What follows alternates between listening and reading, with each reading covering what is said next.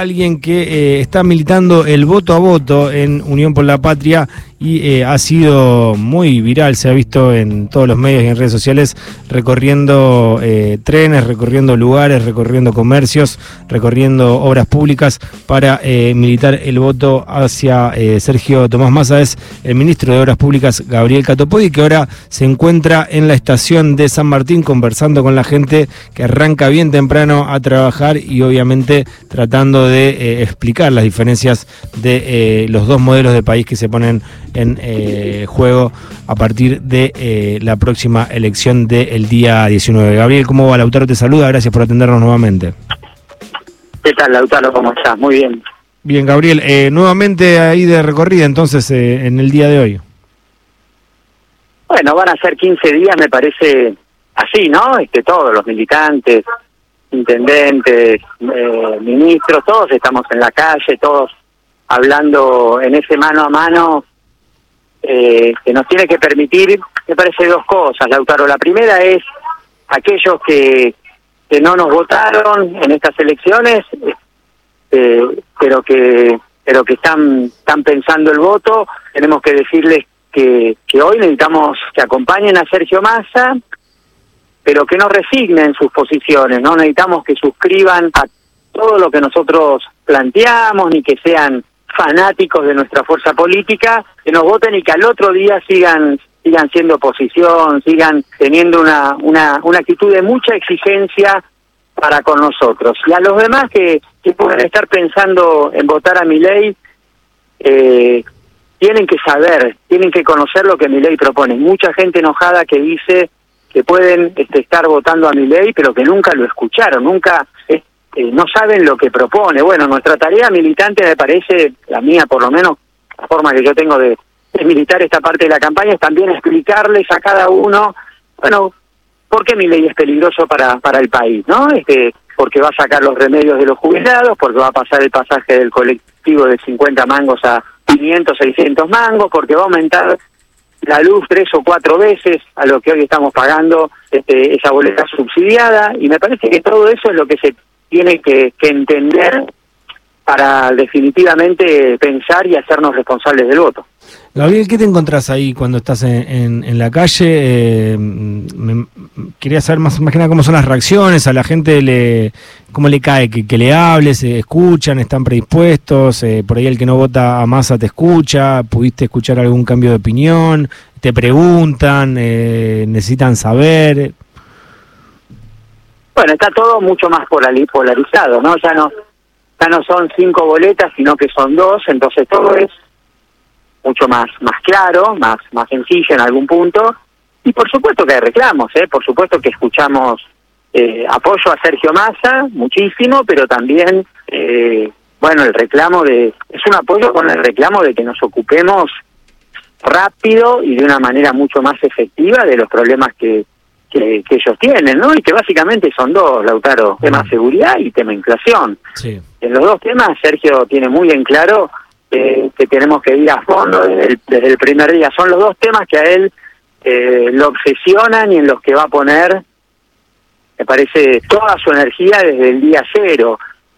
Cómo, cómo poner en caja esa inflación que genera tanta angustia y que la gente pueda llegar a fin de mes con un poquito más de alivio y también eh, cómo enfrentar eh, esa preocupación que hay en, nuestros barrios con en relación a la, a la inseguridad. Pero todo es, bueno, con, con, con, con, buen diálogo, todo es con, con mucha escucha por parte de la gente. También es cierto que la gente en los últimos días empieza este, a tomar conciencia de que se elige presidente por cuatro años, que ya no es ni la expresión de mal humor, ni de mandar una señal, ni ni de elegir candidatos para una interna, sino definitivamente elegir qué queremos que pase con, con la Argentina y nosotros eh, no podemos perder un solo segundo, estamos jugándonos la final del mundo y esta final se juegan como se juegan las finales, hasta el último minuto entregando todo, hablando con, con, con cada vecino, con cada vecina, como lo estamos haciendo en todo el país y, definitivamente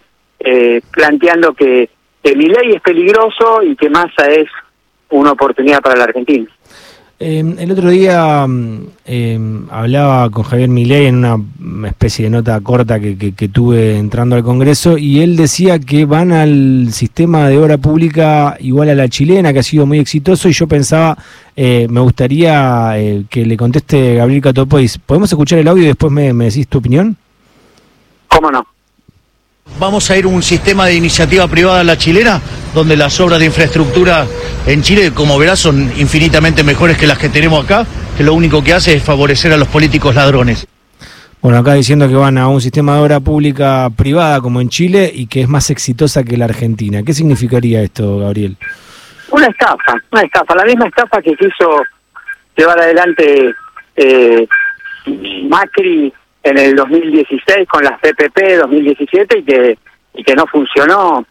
Eh, es la idea de que el sector privado pueda hacer eh, y financiar este, las obras públicas para que después este, con el peaje, por ejemplo, en una autopista, eh, ellos recuperen la inversión. Pero eso no funciona y no funciona entre otras cosas porque el sector privado solo va a hacer las obras que a ellos a ellos les interesa.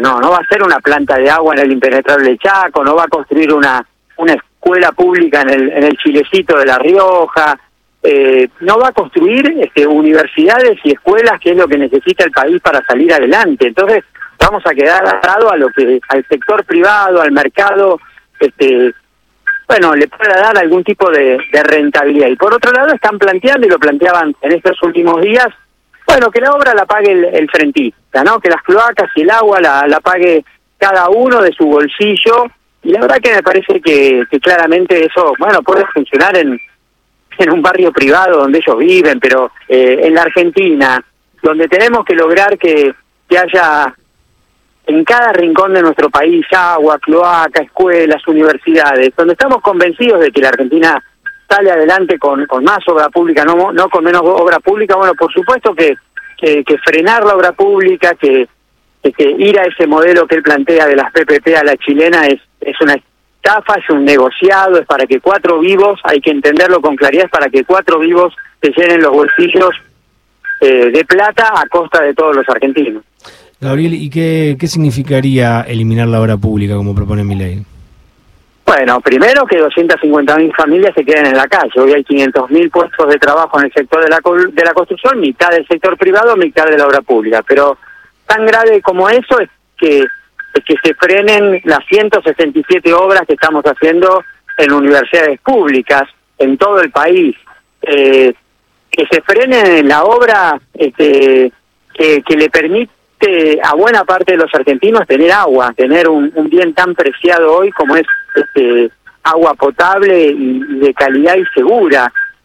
que casi 3 millones de argentinos en estos cuatro años han recibido, han tenido obras que les permiten acceder al agua potable. Entonces, me parece que es muy claro que, que ellos están están pensando en, en una Argentina este, solamente para para privilegiar a los que a los que más tienen, ¿no? Para para para que los que realmente eh, han hecho siempre negocio con la Argentina sigan este eh, llenándose, como te decía, este los bolsillos este, con, con el esfuerzo y con, con, el, con el esfuerzo y con el sacrificio de los argentinos.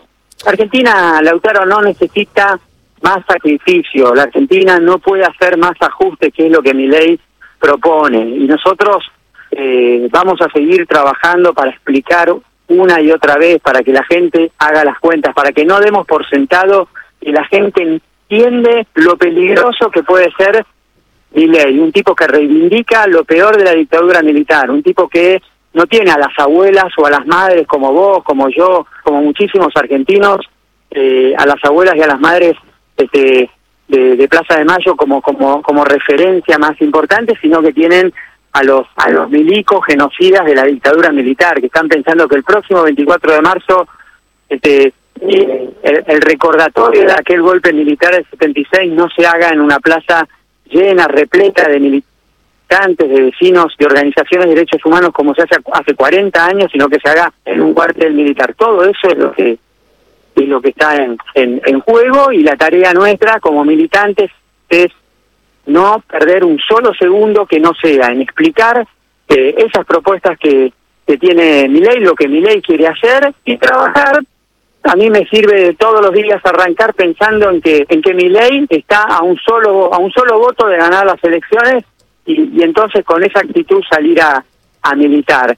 Eh, pensar que como tenemos razón, no tenemos que convencer al que está al lado, no tenemos que persuadir al que está al lado, me parece que es también lo que tenemos que, que, cambiar y, trabajar todos los días para que cada uno eh, convenza a, al otro, ¿no? Es en la cola del colectivo, es en la cola del tren, es en la cola del banco. Eh, los votos los vamos a ir consiguiendo de a uno en uno, este, en una tarea militante, de abajo para arriba. Recién me decía una madre, pero yo me cargo de mi pibe, cuando veo gente grande les digo, háganse cargo de sus nietos, ustedes son los únicos que pueden entrarle a, a ese nieto que por ahí está, sin saber lo que propone mi ley, está pensando en que mi ley es la opción. Bueno, cada uno tiene una tarea muy importante en estos 15 días donde se define la elección. Gabriel, retomando el tema de mm, el ejemplo que ponía mi ley de la obra a la chilena, privatizada a la chilena, eh, y decía que era un éxito. Eh, ¿qué, podemos saber de, del sistema en Chile de, obra privada? ¿Cómo, cómo? ¿Qué, podemos, qué, sabemos de Chile? Porque él dice que fue un, ah. éxito. ¿Qué, qué, se sabe de Chile? Que, como, como te dice, que es que es un, que es un fracaso, y pero que además termina consolidando un país más injusto, porque si la obra eh, la van a hacer solamente aquellos que tienen este poder económico, bueno, por supuesto que, que van a hacer esas obras que, a ellos les den algún tipo de, de, rentabilidad, de reintegro. Bueno, me parece que, la tarea la tarea es explicar también que hoy hay un plan de obra pública en la Argentina con más de 7.000 obras. Que tenemos obras, yo estuve el viernes en cuatro municipios radicales, en Madariaga, en Raus, en Ayacucho y en Lezama. Los cuatro intendentes son radicales, los cuatro tenían la foto de Alfonsín en el escritorio. A ninguno de ellos yo les voy a pedir jamás que den vuelta esa foto, que la bajen, ellos van a seguir manteniendo esa identidad partidaria que, que por supuesto la, defienden, los representa, ganaron con esa boleta, no le estamos pidiendo ni que cambien de boleta ni que cambien de partido, pero sí que ahora nos acompañen porque tenemos que frenar este, a este tipo que es, peligroso y mostrar que ese nivel de, diálogo y de acuerdo que, tuvimos en estos cuatro años con esos intendentes radicales y con todos los intendentes radicales y gobernadores radicales y del PRO de todo el país, bueno, es la manera como, como la Argentina va a salir adelante, ¿no? Encontrando acuerdos, encontrando diálogo. Pero ahora, ahora la urgencia es frenar este, a este tipo que, que, nos puede nos puede causar mucho daño este y que y que puede definitivamente eh, complicarnos la vida cotidiana a cada uno de nosotros. Imagínate un laburante que tiene que tomar dos colectivos y un tren y que de la noche a la mañana eh, pase de pagar 50 mangos este, a 500. ¿Qué, ¿Qué le puede pasar a un, a un jubilado que hoy recibe los remedios gratis por el PAMI y que de un día para el otro va a tener que ir a la farmacia y, gastar parte de su de su jubilación en los remedios que hoy son gratuitos. Bueno, esa explicación es la que tenemos que, dar eh, de acá al 19 de noviembre y, contarles que Sergio este, está es la persona indicada, es el que está mejor preparado para para gobernar este país, para construir los acuerdos que necesita la Argentina. Gabriel, eh, hablabas de las ideas de la libertad de avanza y ayer circuló un posteo de Victoria Villarruel del 2022, de mayo del 2022, eh, bancando el servicio militar obligatorio. ¿Qué se te pasa por la cabeza cuando, cuando ves estas ideas? Bueno, me parece que hay cosas que ya las hemos discutido y las hemos resuelto como sociedad, ¿no? Hay, hay acuerdos básicos eh, que hemos que hemos establecido y uno ha sido el de bueno el de eliminar el de el de reemplazar en todo caso ese ese servicio militar obligatorio por un por un servicio optativo donde aquel que tiene ganas de, de formarse y de hacer la carrera militar por supuesto que esté esté en las condiciones dadas pero no bueno eh, volver a, a, esa a esa a ese eh, ejercicio a, a esa dinámica que, definitivamente bueno no no no fue no fue positiva para para la Argentina que nos nos cargó de dolor en el final este por por la muerte de de, algún conscripto como Carrasco pero también de, de otras situaciones también dolorosas y que y que no son, no, no, la Argentina no va a salir adelante volviendo para atrás, volviendo a, retrotraernos a, bueno, a esas experiencias que definitivamente nosotros ya hemos decidido dar vuelta a una página. Tenemos que mirar para adelante, la Argentina sale discutiendo y organizándonos este, con una agenda de futuro, no volviendo para atrás.